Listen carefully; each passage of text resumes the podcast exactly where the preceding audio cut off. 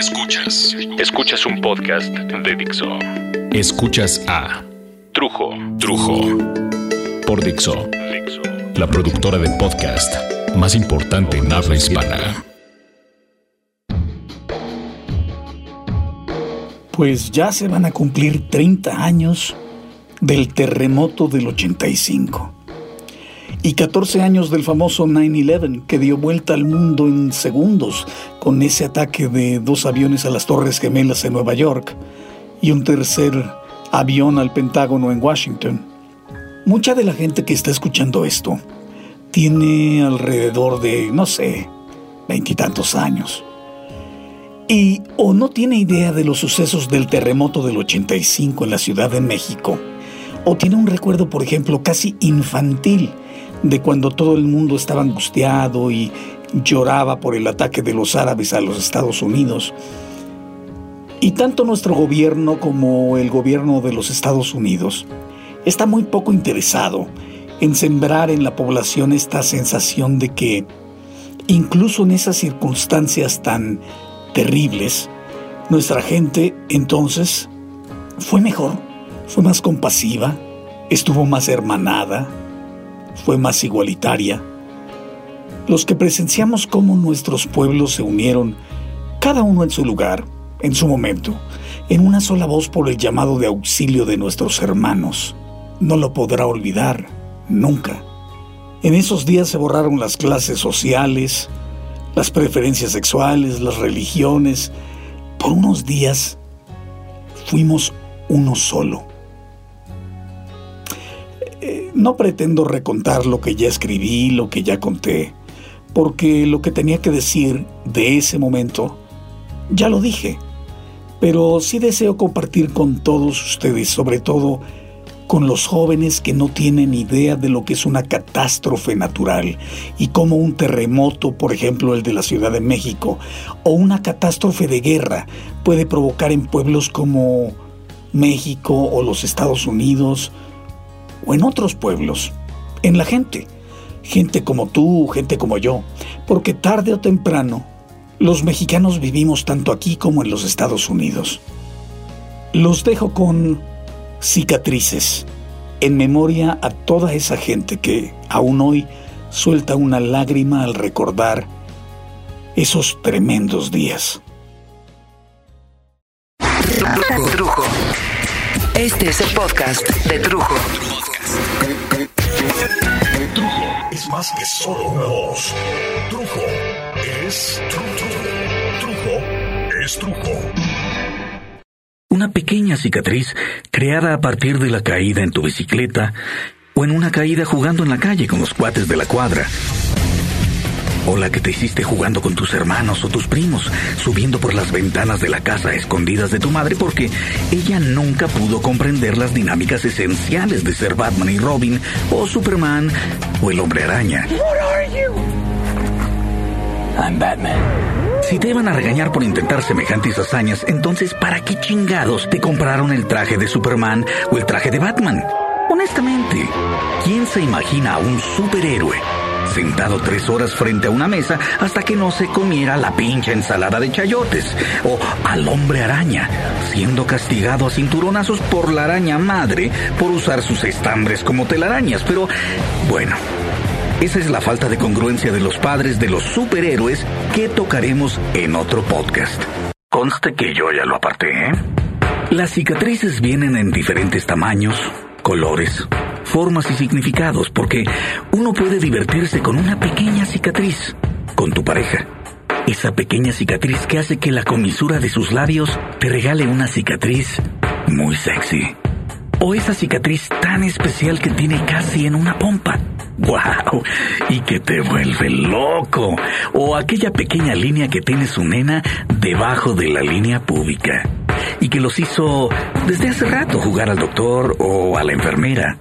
Pero hay otras cicatrices. Cicatrices más grandes o menos simpáticas. Tal vez hablamos de cicatrices aparatosas, que te recuerdan un momento dramático o determinante en tu vida y posiblemente en la vida de la gente que te rodea. Esa marca que tiendes a cubrir con una mascada o con lentes oscuros. O con lentes oscuros. La cicatriz que hace que desde entonces solamente uses mangas largas porque aborreces las marcas en tus brazos o en tu cuello, en tu cuello. O que ha hecho que la gente que ignora tus motivaciones personales te conozca como la chica que siempre usa medias de colores o medias de algodón y miles y miles de trucos o formas intentan hacerte pasar inadvertido, inadvertida, en tu propia sociedad. Pero hay cicatrices más profundas todavía, más lamentables. Cicatrices que no pueden ser tapadas o encubiertas. Cicatrices que cambiaron tu vida y tus costumbres y que no son compatibles de ninguna forma con el estilo de vida que te caracterizaba antes de tu encuentro con ellas, que no combinan con tu risa, con tu sociabilidad, con tu alegría de vivir, y que han fabricado una enorme sombra que te cubre y que solo deja ver a los demás una mala copia al carbón de quien eras, de quien fuiste, de quien eres, pero pero te vergüenza, pero te vergüenza. Te atormenta, te atormenta, te atormenta. 11 de septiembre del 2001. Una mañana como cualquier otra. Una mañana como cualquier otra. Una sociedad se preparaba para un día más en su rutina para fabricar desde el fondo de sus más normales circunstancias un día productivo más que anotar en las agendas. Nadie podría haber imaginado que esa mañana, de la nada aparente, se materializarían dos aviones dirigidos hacia más que solamente el World Trade Center, el centro de negocios del mundo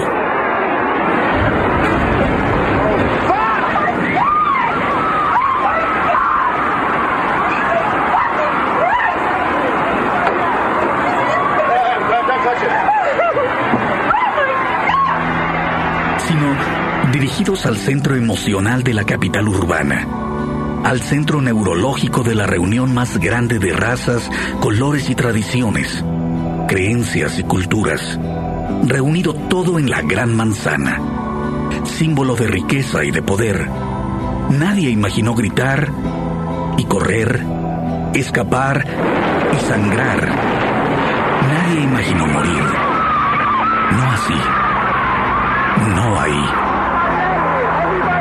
Millones de personas alrededor del mundo quedamos hipnotizados ante la mayor expresión de odio y de venganza apenas en el primer año del nuevo siglo.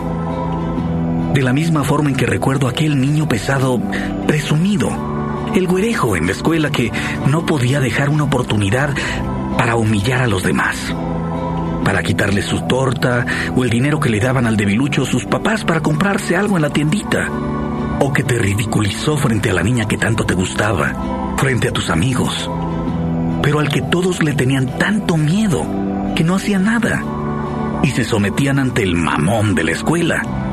Recuerdo el día en que de la masa estudiantil, alguien, a quien no había notado especialmente en el pasado, alguien dijo basta y de la nada aparente le partió la madre. De la nada de la nada aparente lo derrumbó y el gigante quedó hecho escombros. Y sin decir nada, y sintiendo pena ajena, todos supimos que era lógico y que aunque la violencia es mala, como decían nuestros padres y los adultos y los maestros, todos, en una complicidad compleja, sabíamos que el güerejo se lo había buscado. Pero tantos sentimientos encontrados, el presenciar el llanto, y la pena de miles y miles de familiares y amigos aquella mañana serían, por ejemplo, la primera vez que nuestros pequeños hijos habrían sido expuestos a un mundo cruel y sus ojos redondos miraban sin comprender y se sincronizaban al llanto de millones de pequeños a nivel global. Pequeños que parecen demasiado pequeños para dilucidar por qué alguien podría aborrecer a otro como para matarlo. Eso multiplicado por 3.000. Pero nosotros, los adultos, tenemos una percepción diferente del dolor. La gente corría. Se escuchaban los llantos. Los carros de los bomberos a todo lo que daban. El sonido de las sirenas. Los policías. Los rescatistas. Gente. Y más gente y tierra y escombros y olor a muerte. 19 de septiembre de 1985. 19 de septiembre de 1985. Una mañana como cualquier otra, una sociedad se preparaba para un día más en su rutina, para fabricar desde el fondo de sus más normales circunstancias un día productivo más que anotar en las agendas. Nadie hubiera podido imaginar que esa mañana, de la nada aparente, el rugido de la tierra cobraría su tributo. El dios pagano del maíz y del chile y la tortilla pediría vidas a cambio. Está temblando, está temblando un poquitito. No se asusten, vamos a quedarnos. Les doy la hora. 7 de la mañana, 19. Ah, Chihuahua. 7 de la mañana, 19 minutos 42 segundos. Tiempo del centro de México. Sigue temblando un poquitito, pero pues vamos a tomarlo con una gran tranquilidad. Vamos a esperar un segundo para poder hablar. Yo me encontraba en un VIPS el VIPS de Holbein, eje 5 Insurgentes. Casualmente uno de los pocos VIPs situado bajo un enorme edificio, porque la mayoría de ese tipo de restaurantes son construcciones independientes, la mayoría de un solo piso y por supuesto más seguros en caso de un temblor. Me encontraba esperando a mi gran amigo Ricardo Pollens, desde entonces ya un gran escritor en ciernes, que ya venía con 19 minutos de retraso, cuando de pronto la Tierra mi tierra, comenzó a temblar con una fuerza que yo no podía reconocer, que a mis 20 años nunca había presenciado. La gente comenzó a vociferar. Después, unos gritaron y otros corrieron hacia el exterior. Otros, transformados por el pánico, se lanzaron bajo las mesas del VIPS. Y fuera de que en esos momentos se me hacía difícil imaginar cómo podría salvar la vida bajo una mesa al tener más de 15 pisos de cemento y varilla encima, me molestó la idea de que además de eso me cayera encima el jugo de naranja y el café por no imaginar mi ridícula situación al ser reconocido días después como el cadáver bajo los molletes. Así que eh, preferí quedarme sentado, observando a la gente correr, gritar, esconderse de la muerte y así recordar. Y recuerdo a ese jovencito en la Cuauhtémoc, como de 15 o 16 años, que igual a mí le gustaba salir a correr. Él salió a las 6 de la mañana, pasaditas, y tras la sacudida de la tierra, aceleró el paso para regresar y tranquilizar a su madre, quien temía mucho a los temblores. A su paso aparecían pedazos de piedra, asfalto agrietado gente en las banquetas llorando, todo como obstáculos que le impedían llegar más rápidamente a su hogar. Cuando minutos después llegó, frente al número X de la calle X de la colonia X, no encontró más que piedra sobre piedra, sobre polvo, como en un sueño. Y se dedicó más de 24 horas a tratar de quitar con sus manos piedras y pedazos de concreto y escombros que cubrían a su madre y a su hermano menor. Más de 24 horas hipnotizado, sin detenerse, hasta que los rescatistas lo removieron de ahí para ayudarlo, para tratar de ayudarlo, para despertarlo de esa pesadilla a una realidad tal vez más aterradora. Él, como muchos jóvenes, Hombres y mujeres acudieron ese día, esos días, al llamado del dolor. Estoy en presencia de uno de los más grandes desastres que he visto en la historia de la Ciudad de México desde que nací en ella. Estoy enfrente de mi casa de trabajo donde he pasado a lo largo de mi vida más horas que en mi propia casa y está totalmente destruida. Solo espero que mis compañeros de trabajo, mis amigos, mis hermanos de labor, estén todos bien. Y recuerdo cómo mi pueblo acudió de una forma u otra al llamado de la miseria y se unió. Y recuerdo las familias que se juntaron para traer cobijas y ropa para donar. Las familias que se organizaban para preparar limonada y tortas o tacos de guisado para alimentar a la gente a los rescatistas, a los que ayudaban, a los que lloraban. Y recuerdo ver cómo llegaba gente a donar sangre tan necesaria en esos momentos que fuera moneda valiosa de cambio. Y recuerdo a mis hermanos de campamento en la Cuauhtémoc, que viviéramos juntos semanas, muchas semanas, ayudando en lo posible a quienes se quedaron sin nada. Recuerdo los abastos y el armar de las despensas y también recuerdo a quien se formó más de una vez para abusar de la ayuda, o al que se robó un perro francés que venía expresamente a ayudarnos a buscar sobrevivientes bajo los escombros. Recuerdo, recuerdo pasajes que también recuerdas tú, porque fuimos miles de mexicanos, millones de mexicanos, que nos sumamos en diferentes tareas a sanar la herida de nuestro país. Y mientras mis hermanos actores hicieron enormes campañas de ayuda, cadenas maravillosas de información, enormes intentos por recaudar fondos para reconstruir. De la misma forma, en una escala diferente estaba estaba quien prestaba su cochera para reunir los elementos para ayudar, quien dividió los tres pesos de la bolsa para dar y colaborar, quien compartió su comida. A mis hermanos de dolor, a mis hermanos y hermanas que compartimos esa cicatriz nacional de 1985. Yo les pido que no olviden. Todo lo contrario, recuerden, porque ese dolor nos hizo en gran parte lo que somos hoy. Y no hay pañuelo o pañoleta suficiente que tape esa cicatriz. La cicatriz de la gente asustada. La cicatriz de perder a los tuyos de filas de gente de pueblo moviendo piedra tras piedra tras piedra como hormigas. Filas de gente que al unísono callaba. Cuando alguien gritaba, ¡Se oye algo! Y las máquinas se apagaban. Y todo quedaba en absoluto silencio. Y el clamor y la alegría de todos, de la gente, cuando se lograba salvar a un bebé, a un sobreviviente.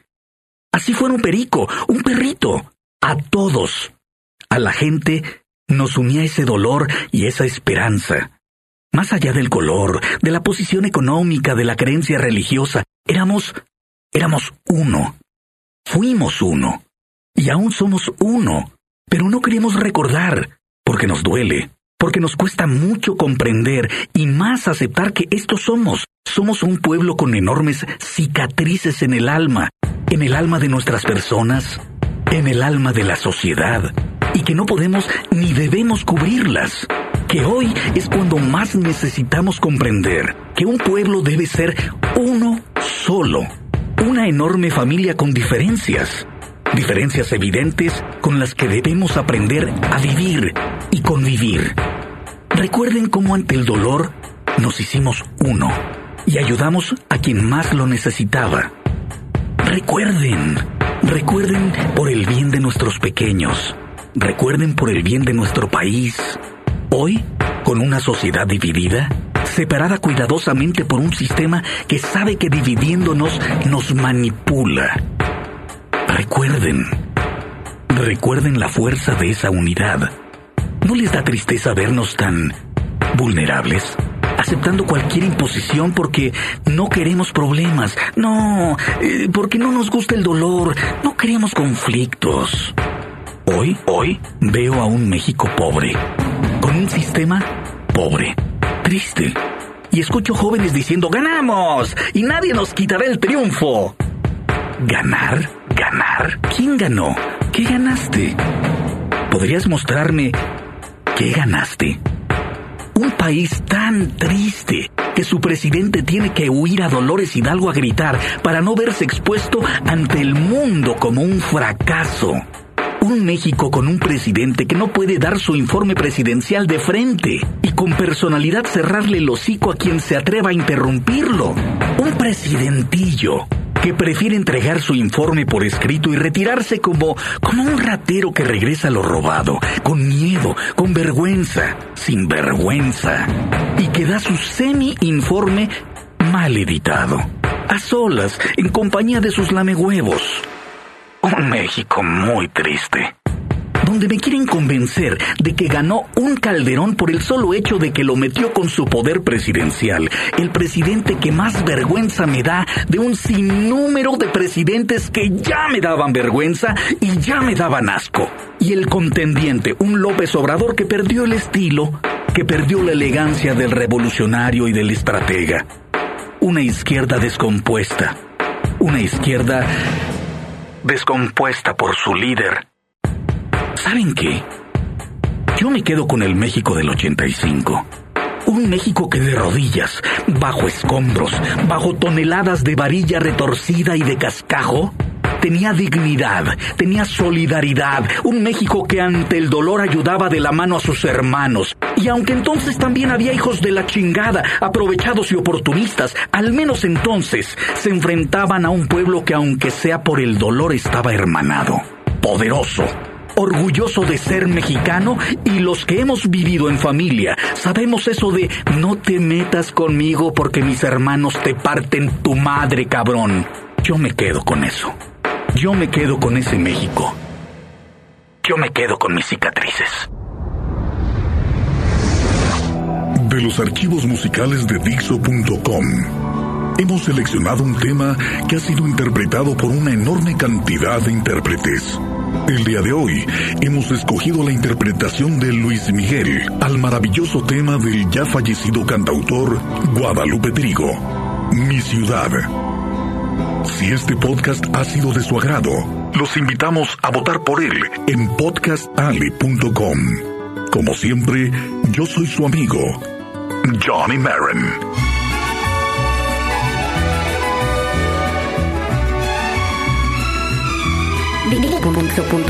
Mi ciudad es Chinampa, en un lago escondido. Es donde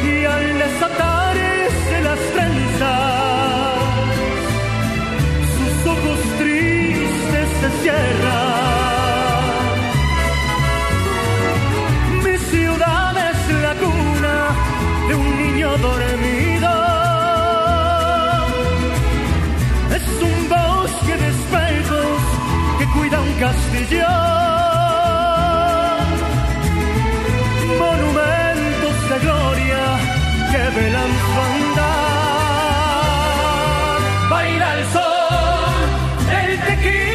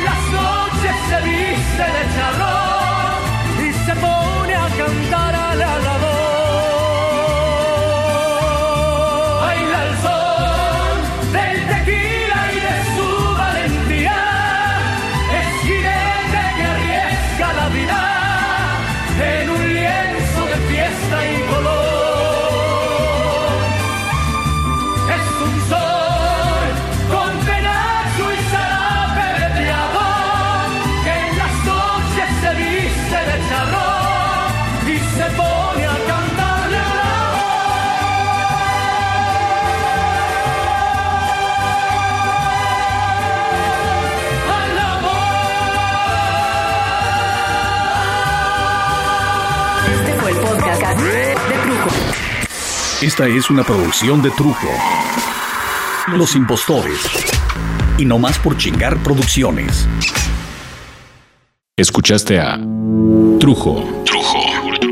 Un podcast más de Dixo. El diseño de audio de esta producción estuvo a cargo de Carlos Ruiz.